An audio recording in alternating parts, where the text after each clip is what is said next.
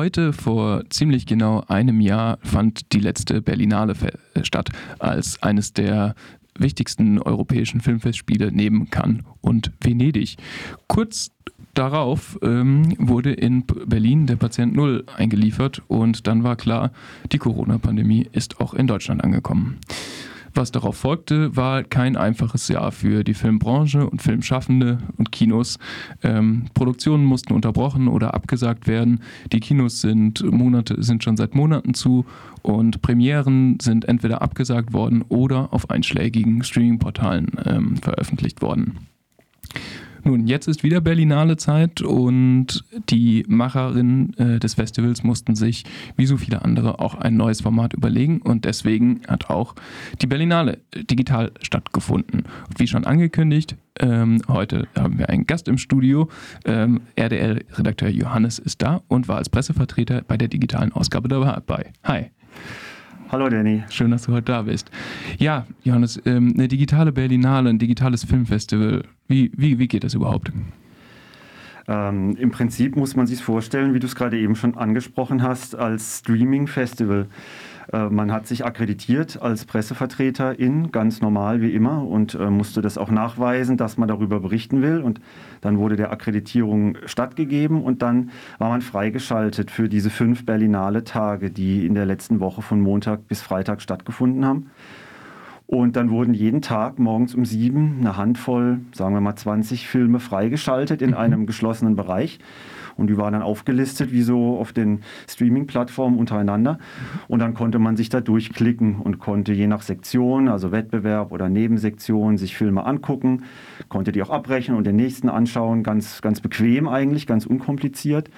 Und das ging 24 Stunden und am nächsten Tag um sieben wurde die neue Tranche online gestellt und dann waren die alten weg und dann gab es nur noch die neuen.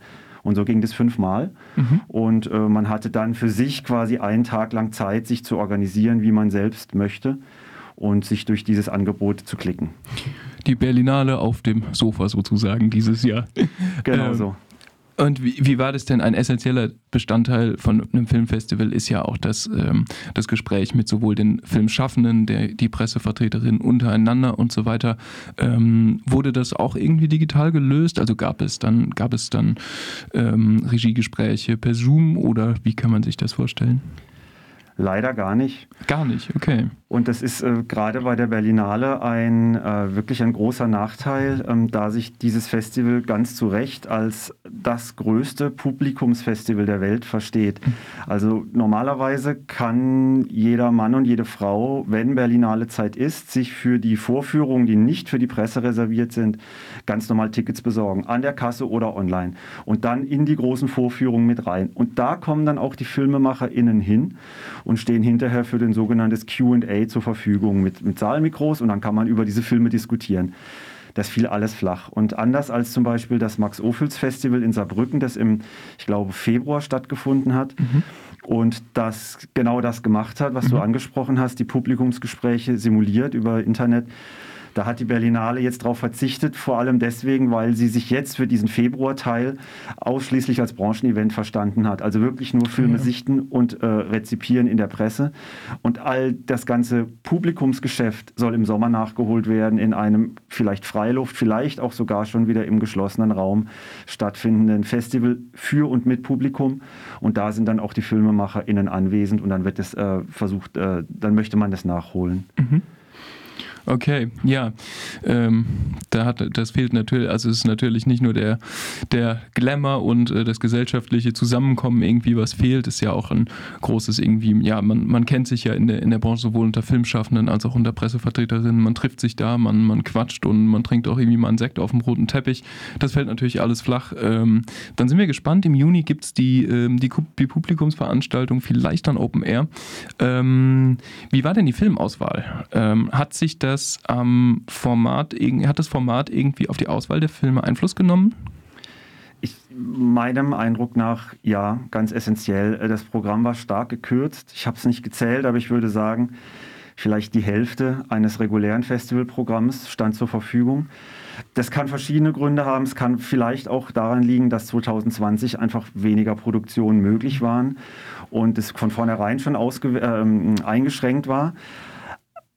Aber egal, was die Gründe sind, das war reduziert und es hat sich signifikant im Positiven auf die Qualität der Filme ausgewirkt. Also ich mache das jetzt seit zehn Jahren, dass ich zur Berlinale fahre und ich habe ein paar Mal jetzt auch drüber nachgedacht in den letzten Tagen und ich glaube, ich kann wirklich sagen, es war, was die Filmqualität und die Auswahl angeht, der beste Jahrgang in den letzten zehn Jahren. Es waren nahezu gute bis sehr gute Filme in Serie.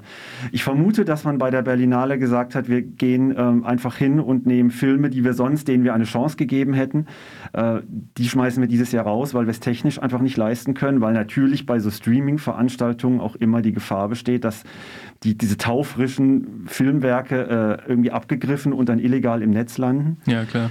Also wir lassen das alles, wir konzentrieren uns aufs Wesentliche und das hat im Festival und der Filmauswahl sehr, sehr gut getan. Es waren ganz viele, viele tolle Filme. Cool. Denkst du, das könnte auch irgendwie nachhaltig äh, äh, eine Veränderung bewirken, dass ähm, die Berlinale dann ähm, vielleicht kleiner, aber dafür sorgfältiger kuratiert wird?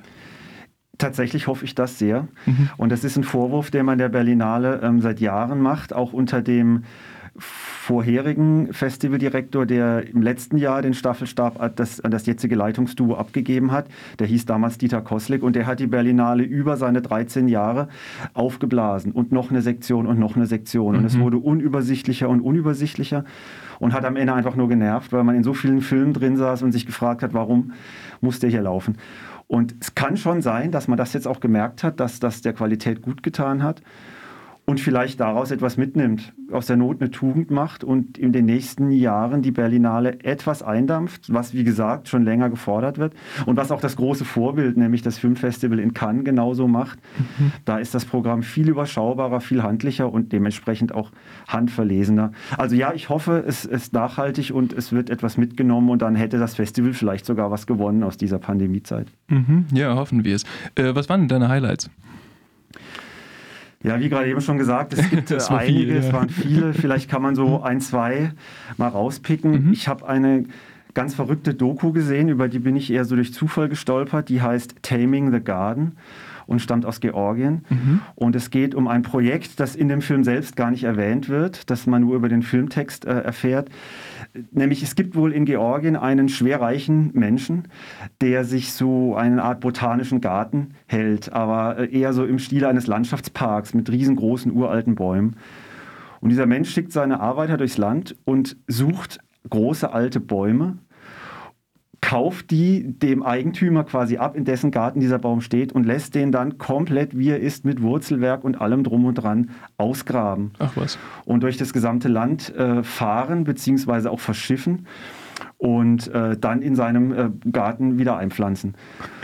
Und es ist völlig absurd, einfach weil man mhm. sich wundert, was es alles für Sachen gibt auf der Welt. Und die erste Hälfte dieses 80-minütigen Dokumentarfilms ist fast schon komödiantisch, hat was Komisches, weil es so absurd aussieht, wie da mit schwerem Erdbohrer und Metallplatten und Bauhelm da eine ganze Armada versucht, mhm. diesen Baum auszugraben. Und in der zweiten Hälfte kippt es so ein bisschen ins Tragische, weil man sieht, äh, was diese Bäume, diese riesengroßen 100 Jahre alten Bäume für die Bevölkerung bedeutet haben und dass dann äh, alte Landfrauen sagen, den hat mein Großvater eingepflanzt, der hat uns immer Schatten gespendet und shame on you, ihr nehmt uns diesen Baum weg. Ja. Und äh, wie die Leute darunter leiden und einfach das nicht fassen können, dass da jetzt nur noch eine Baugrube ist, wo vorher ein wunderschöner alter Baum stand. Ähm, und gerade weil man über dieses Projekt wenig weiß, geht der Kontext flöten und dadurch kriegen diese Bilder und dieses Phänomen irgendwie nochmal eine ganz andere Wucht. Das war wirklich ganz toll, das zu sehen, war sehr beeindruckend, auch teilweise erschütternd.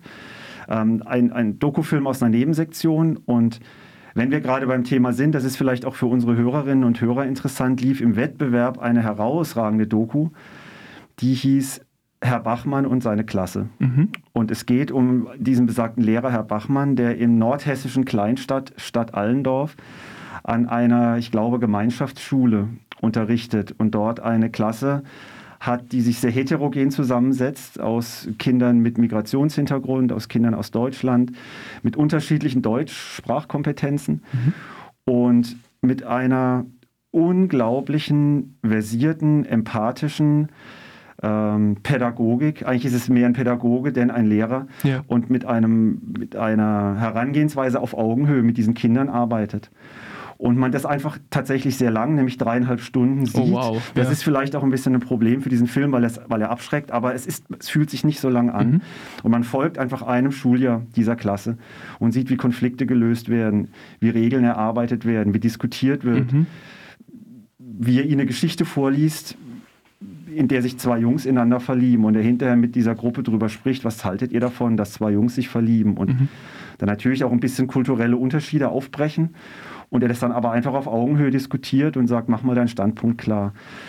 Und das ist so krass, wie einem auch diese Klasse ans Herz wächst, wie es am Ende einfach eine Schulklasse ist und am Ende merkt man, das ist der, der immer ein bisschen schüchtern ist und der ist ein bisschen vorlaut und ja. der hat die Pläne. Ein herausragender Film ist prämiert worden mit dem Silbernen Bär, dem großen Preis der Jury. Mhm. Das ist so eine Art zweiter Platz, kann man sagen, nach dem Goldenen Bären.